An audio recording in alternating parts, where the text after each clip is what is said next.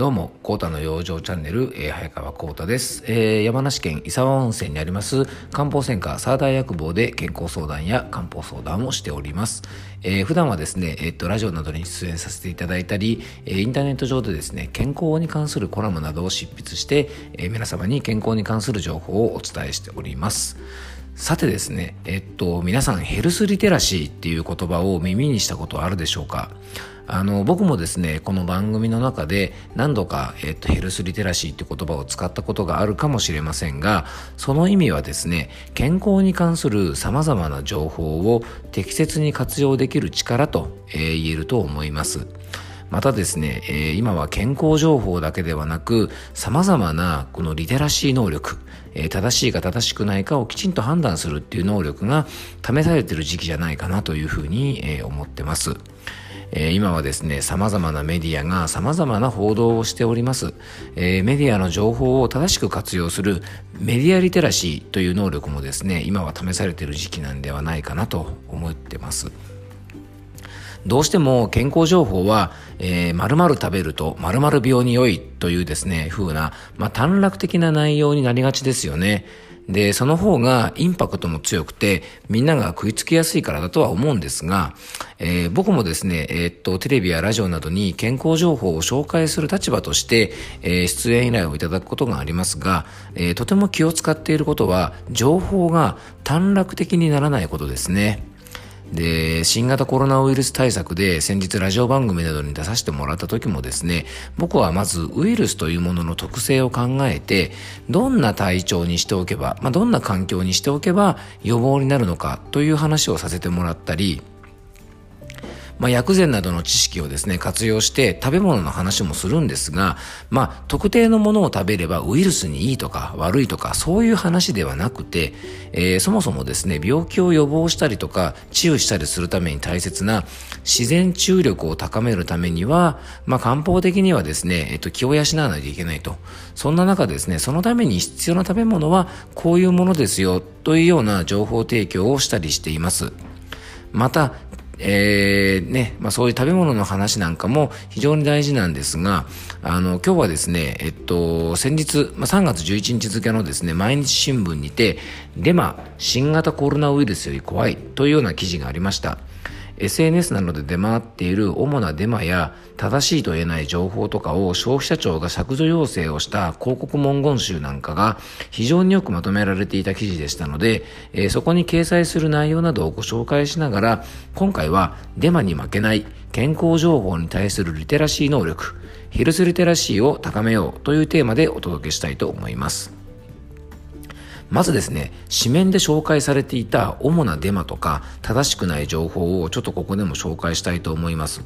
えー、いくつか出されていたのがですね、お湯が予防になるとか、ビタミン D とかビタミン C が効くとか、花崗岩の殺菌効果でウイルスが死ぬとかですね、青さが効くとか、ニンニクや生姜が効くとか、あとはですね、特定の地域では発生してないとか、トイレットペーパーが品薄になるとか、武漢から帰ってきたインド人が全員陰性だったのは手でカレーを食べるため手洗いの習慣があったからとか、えー、ね、新型コロナウイルスは中国の生物兵器だとかですね。まあ、こんなようなことがですね、デマとしてあの流れていました。皆さんも結構目にしたことがあるかもしれません。で、特にですね、えっと、まあ、様々なことが出てますが、あのー、やっぱり信憑性がないものがほとんどなんですね。で、例えば、えっとね、中国の生物兵器だなんていう話はですね、まあ、これはもうあの、本当にありえないような話で、えー、イギリスの医学雑誌ですね、ランセットっていうね、世界的に有名な医学誌がありますが、これでですね、世界の著名な専門家27人が、このね、中国の陰謀説を否定する声明を発表してますし、えー、中国がですね、日本肺炎と名付けようとしてるなんて言って、これもね、とんでもない間違いででして、えー、っとね、日本型肺炎と発表したなんていうデマは、これ完全に誤読なんですね。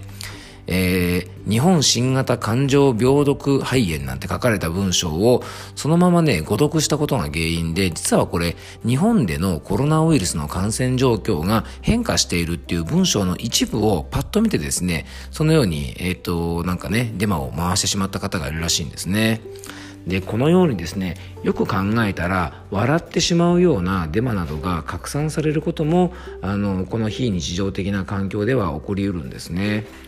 でねあのもっとひどいのがですね直接的にウイルス対策に良いと思わせぶりな宣伝で何かを売りつけようとする業者なんですね。これは先ほども言ったようにですね消費者庁も目を光らせていて、えー、消費者庁がですね削除要請した広告の文言例もあの紙面では紹介されてました例えばね食品系では感染予防サプリメントビタミン C とビタミン D とかですねあと新型コロナウイルス感染予防にもオリーブ葉エキスが有効ですとか天然わら納豆にはウイルスには勝てないとか新型肺炎には早期の漢方が効果的予防にはタンポポエキスなんていうのが、えー、新聞紙面ではですね消費者庁から削除要請が出たあの文章の一例として出されていました。でやっぱりね最後のですね予防で漢方なんていうのはですね、えっと、僕のところにもお客さんがたくさんいらっしゃるので、まあ、非常にちょっとこうねやっぱり気になるというかちょっと残念だなというふうに思います。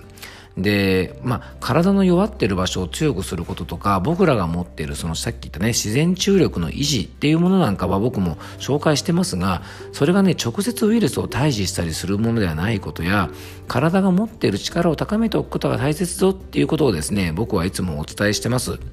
で、あのー、新型コロナウイルスの予防の漢方については、あの、非常にお問い合わせも多いので、僕なりの考えをですね、えっと、前回、以前ですね、あの、こちらの番組でもまとめて、まとめさせてもらってますので、あの、よかったらですね、ぜひ、あの、バックナンバーの方をお聞きいただければと思います。えー、まあ本当中にはですね、まあ、少しでも消費者に有益な情報をっていうですね、そういう思いが強すぎて表現的に問題があったものもあるのかもしれませんが、やっぱね、表現の仕方で大きな誤解を生むことがあるんですね。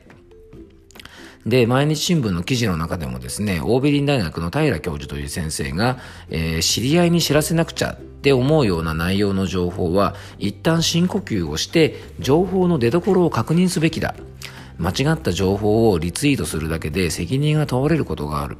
今のところ確実な情報は公的機関から開示されるものぐらいだ。不要不急のリツイートはやめた方がいいというふうにですね、えー、記事の中でもおっしゃってました。これはね、今の新型コロナウイルスの問題だけでなく、健康に関する情報には、えー、これからもぜひね、注意していただきたいと思います。えー、花粉症とかインフルエンザや糖尿病、高血圧っていうような身近な病気はもちろんですが、痩せるとか、便秘とか、勢力増強とか、誰しも興味を持ちそうな健康の話題にはですね、必ずついて回る問題です。えー、まあ、例外もあるかもしれませんが、まあ、健康に関するものでですね、まあ、簡単とか手軽とか飲むだけでとか、無理なく、楽々、脅威の、などの極端な宣伝には、まあ、ちょっとですね、内容をよく確認していただいて、あの、注意をしていただきたいなと思います。漢方もですね、様々な形でアピールされていて、気をつけないといけないような、えっ、と、事例もかなりね、多く出されてます。漢方だから安心と思わずに、ぜひですね、しっかりと情報を見極めてほしいと思います。